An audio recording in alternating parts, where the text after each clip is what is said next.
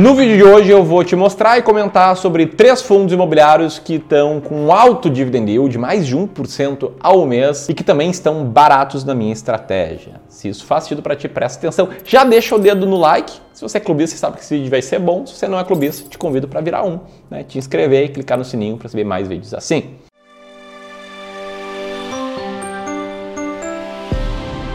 A primeira coisa que eu quero comentar aqui é se você viu o vídeo de ontem.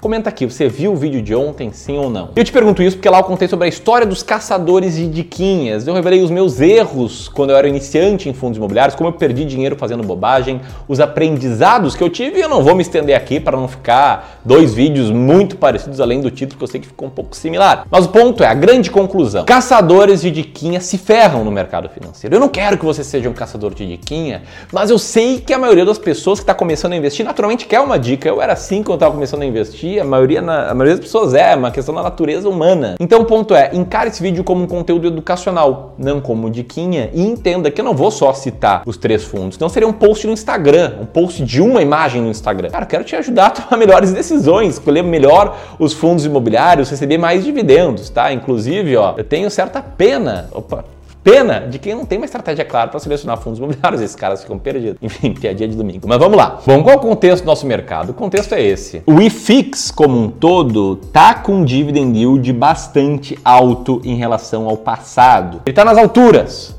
Só que não é só isso, os fundos imobiliários estão também muito mais baratos do que o comum. Te liga só, quase 70% dos fundos imobiliários são negociados abaixo do valor patrimonial, mostra levantamento. Ou seja, de um lado, alto dividend yield, do outro, baixo preço por valor patrimonial. Cara, está no momento que os fundos estão mais descontados e com bom potencial de dividendos. Você percebe isso?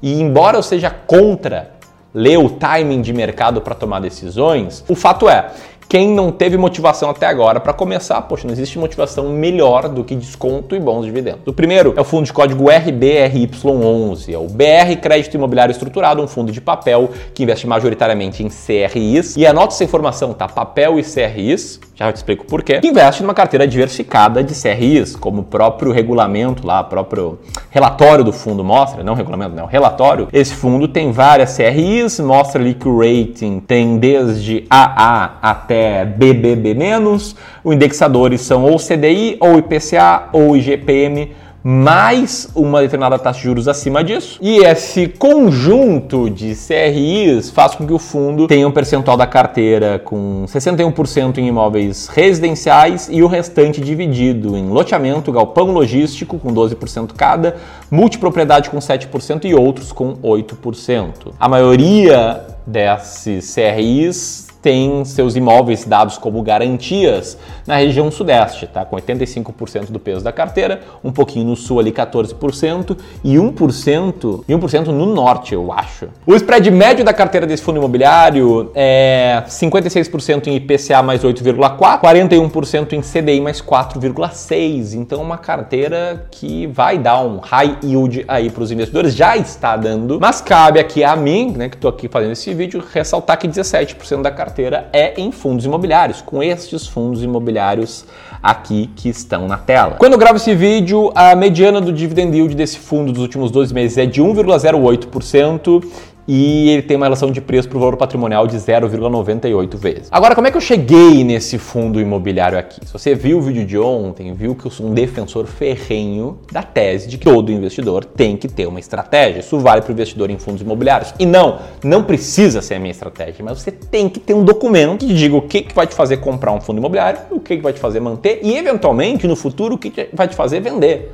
Eu sei que existe um certo preconceito com a ideia de vender fundos imobiliários, mas eu tenho um preconceito maior ainda em ter um ativo na carteira que eu não compraria de jeito nenhum hoje. Então, se eu comprei lá atrás, as coisas mudaram e eu não comprei de jeito nenhum hoje, cara, vende, né? Vamos ser coerentes. Eu quero dar uma palhinha sobre como eu cheguei nesses fundos imobiliários e eu parti da estratégia do multiplicador de dividendos, da estratégia S-Rank, que é a estratégia oficial que a gente usa aqui no Clube do Valor, que eu vou ensinar amanhã numa aula, multiplicador de dividendos, às 20 horas. Quem é que se registrou? Deixe teu comentário. Mas para tentar dar um grande resumo, é uma série de filtros, como o filtro de idade, a gente tira fundos imobiliários que têm menos de um ano de vida, filtro de liquidez, a gente tira fundos pouco negociados, filtro de tipo, a gente tira fundos de incorporação e desenvolvimento, filtro de estabilidade de dividendos pagos e a partir daí a gente faz um ranking de fundos descontados, né, do menor para o maior preço para o valor patrimonial e também de fundos com dividend yield maior. Aliás, na aula de amanhã eu vou te mostrar exatamente como fazer isso na prática com ferramentas gratuitas.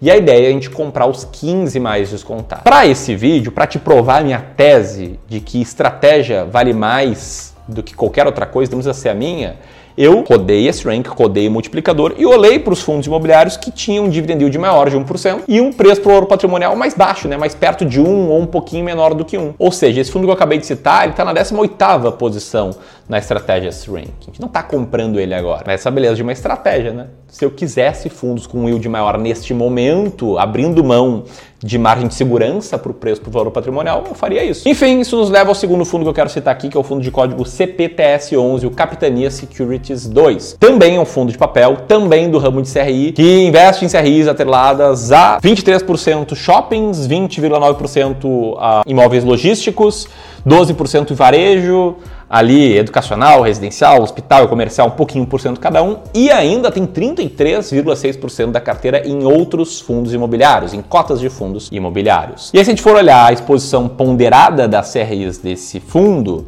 a gente vê que 63% da carteira está atrelado ao IPCA mais 6,40% e 33,6% em fundos imobiliários, como eu acabei de comentar. Aqui está um pouco da carteira desse fundo, tá? De onde ele investe, em quais CRIs ele investe. E aqui também uma composição da carteira de fundos imobiliários deste fundo aqui também. Esse fundo tem uma mediana de dividend yield de 1,10 e uma relação de preço por valor patrimonial no momento que eu gravo esse vídeo de 0,99. Ele é o 17º fundo da estratégia S-Rank. Da estratégia S-Rank, multiplicador de dividendos, né, são sinônimos, que além de ensinar amanhã, eu vou abrir as vagas para o meu curso Como Investir em Fundos Imobiliários que os alunos levam acesso vitalício ao ranking atualizado dessa estratégia para seguir com clareza ao longo de toda a sua jornada como investidora. Amanhã, dia 25, a partir das 20 horas, vou explicar tudo isso, vou te ensinar e se você quiser passar a investir com estratégia, passar a investir sabendo o que está fazendo e aumentar os dividendos recebidos, você vai poder entrar no curso Como Investir em Fundos Imobiliários. E antes de citar o terceiro fundo aqui, você viu que os dois primeiros são de papel? Pois é, por que isso, tá? Porque como a inflação, IPCA e GPE e até o próprio CDI, né, subiu bastante recentemente, fundos de papel acabaram tendo um ganho porque os CRIs desse fundo estão atrelados a esses indicadores. Ou seja, se a gente for pegar os fundos com maior dividend yield, eles vão ser todos de papel, só que dividend yield passado não é garantia de dividend yield futuro. Esses fundos não vão necessariamente se manter pagando 1, 1,1, 1,2% ao mês para sempre. Se a inflação passar a ser controlada, cair bastante, se nos próximos anos a taxa Selic cair e o CDI cair também, eles vão passar a ter yields menores. O ideal não é concentrar em papel ou concentrar em escritório, e sim diversificar muito bem a carteira. Por isso, eu tenho 15 diferentes fundos imobiliários na carteira de cada cliente nosso aqui no Clube do Valor, no serviço aqui que a gente presta, né, de Wealth Management e também de Advisory. E além de fundos imobiliários, a gente tem ações brasileiras, ações norte-americanas, renda fixa, etc. Então anota aí qual é o terceiro fundo imobiliário com base nessa estratégia aí adaptada, que também é de papel, também tem uma carteira de CRIs,